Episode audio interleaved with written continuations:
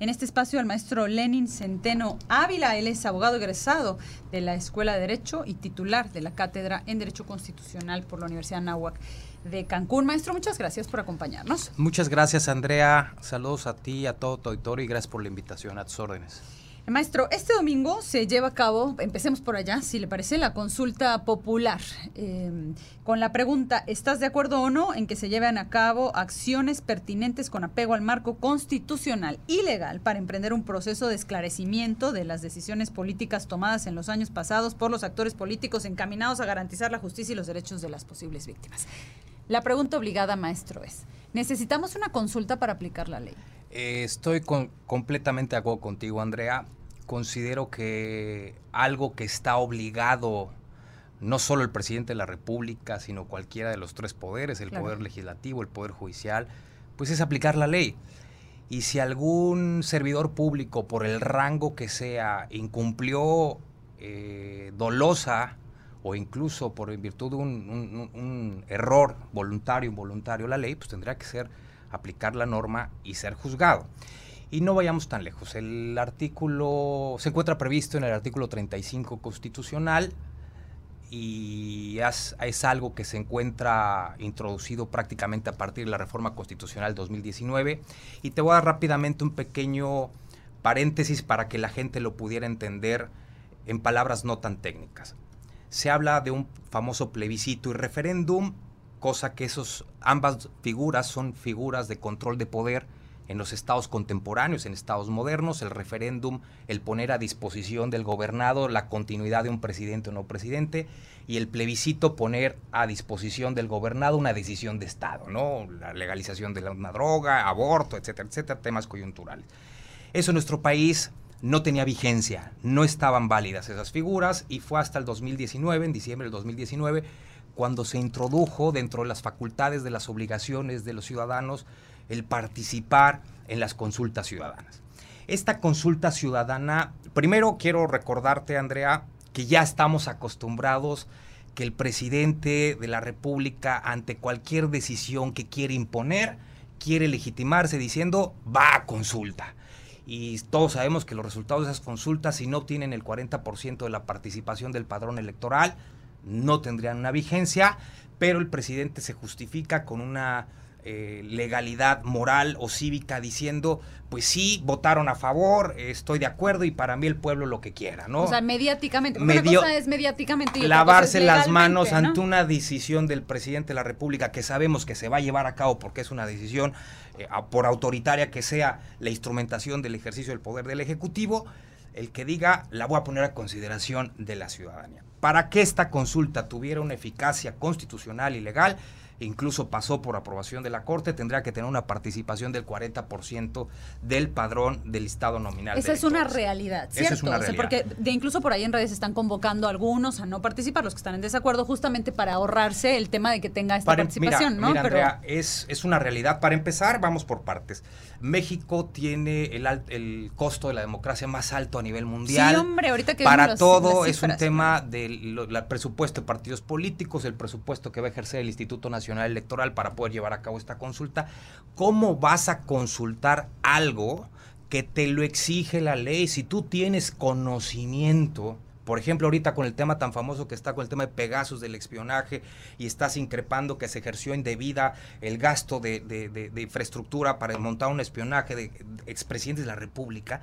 Señor, si tiene los datos, si tiene los elementos, Actúa. júzgalos. Claro. Dice que el presidente de la República en vigencia solamente puede ser juzgado por delitos graves y por traición a la paz. Pero los expresidentes de la República ya no son presidentes, son ciudadanos. Y si cometieron alguna ilegalidad en el ejercicio de su cargo, él o sus subalternos tendrían que ser juzgados sin necesidad de preguntarle a la ciudadanía, oye, ¿lo puedo juzgar? ¿Hago mi chamba o no hago mi chamba? Pero además te voy a decir una cosa, te voy a decir una cosa, Andrea. Lo que acabas de leer es un poema. Te dice y no te dice nada. Te estoy de acuerdo. Yo te hago una pregunta. ¿Qué pasa si se le pregunta a la gente, voy a juzgar a los, a los expresidentes porque cometió un delito, sí o no? Lo que tú me estás diciendo es, atole con el dedo y que si los, por el ejercicio del cargo y sus decisiones trae ese... Por Dios, el pueblo no es tonto.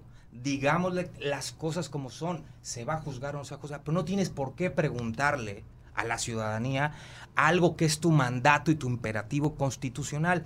Sí se encuentra previsto en la Constitución, Andrea, sí está fundamentado. Para que tuviera una validez se necesitaría el 40% del padrón electoral que acudiera a votar. Yo no estoy de acuerdo en poner a consideración algo que es tu obligación dentro de tu mandato de hacer cumplir la ley. Te hago una pregunta, porque se ha dicho mucho eh, si es vinculante o no es vinculante. Es decir, una vez que se obtenga el resultado, asumiendo que participara, porque ya la primera traba es que participe arriba del 40% del padrón electoral, asumiendo que participó. Cuando decimos es vinculante o no, quiere decir que tiene dientes o no, ¿correcto? ¿Obliga a alguien o no? En este caso, ¿obliga a alguien o no? ¿Y a quién obliga y a qué? Eh, es una pregunta extraordinaria, Andrea. ¿Por qué? Porque si acudió el 40% del padrón electoral, que dudo mucho, si por Dios, si en las elecciones rayamos el 50% del padrón electoral en las elecciones más concurridas, difícilmente en un tipo de votación de esta va a correr. Entonces, dinero perdido, tiempo y esfuerzo perdido. Pero si lo lográramos en el supuesto que estuviéramos, por supuesto que será vinculante y estarían obligados no por la consulta, ahora más por la consulta, pero si con, con o sin consulta están obligados en términos de ley la Fiscalía General de la República, que por cierto es un organismo autónomo, en teoría. Claro. Y les figuro a la, gente que no nos puede ver, pero nos está escuchando unas comillas gigantes. En teoría es autónomo. ¿Por qué? Porque sabemos que el procurador, el fiscal general de la República es propuesto por el presidente de la República, ratificado por el Senado. Dudo mucho de la autonomía real de las fiscalías. Pero bueno, al final del camino, pues simple y sencillamente no puedes poner a consideración de una consulta algo que es un imperativo legal, que es un mandato legal y un mandato constitucional. Y te hago una pregunta rápidamente, porque ya veo aquí todo el mundo me está, rápido, rápido, no hay tiempo, no hay tiempo. Y tenemos que platicar mucho, yo creo que te vamos a tener que volver a invitar a este espacio, porque hay muchos temas, pero muchos temas que platicar con este presidente que le gusta mucho las lagunas y los vacíos y, el uso del lenguaje de una manera me parece a veces un poco confusa para, nosotros los ciudadanos de a pie. Eh, en ese sentido, por ejemplo, esta semana... Eh, ayer, me parece que fue en la mañanera, eh, el presidente habló de este decreto para liberar presos arriba de 75 años y con una serie de, condicionamientos que fueran víctima de tortura, que no hubieran cometido un delito grave. Es decir, em, hasta ahí se veía mal. Eh, eh, yo hacía rato que no escuchaba esta figura del decreto. En Estados Unidos se usa mucho, ¿no? La orden ejecutiva y que además tiene limitantes porque se puede echar para atrás en cualquier momento. Aquí en México yo no había escuchado esta, hacía rato que no escuchaba un decreto.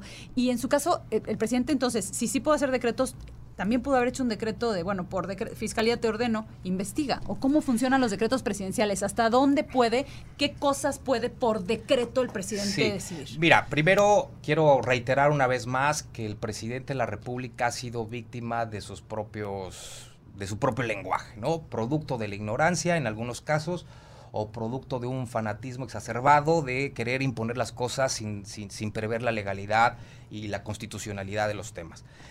Eh, no vayamos tan lejos, cuando era candidato a la presidencia de la República, planteaba acérrimamente y se plació por todo el país hablando de una amnistía a todos los reos por temas de eh, consumo de droga, de marihuana y los que sembraban, etcétera, etcétera, que hoy ya la Corte resolvió sobre la, legalidad de ese tema, pero es un tema que, se podrá discutir a futuro.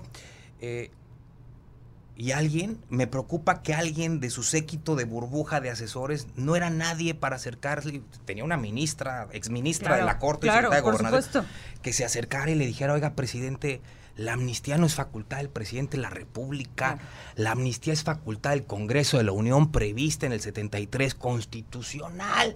Más bien plantea que en caso de llegar a la presidencia de la República modifica tu lenguaje para uh, que, tu, que los, los legisladores afines a tu partido político se lleven a cabo esta amnistía. Hasta que después se dieron cuenta del error, ya cambiaron el tema y hablaron de una amnistía presentada por parte del Congreso. Aquí estamos hablando del indulto. El indulto sí es facultad del Ejecutivo Federal. El indulto. Sí está facultad. Pero no es que pueda decretar lo que quiera. No, no, ojo. El indulto es, es una facultad prevista en el artículo 89 de nuestra propia Constitución y habla que el Ejecutivo Federal podrá indultar a reos sentenciados.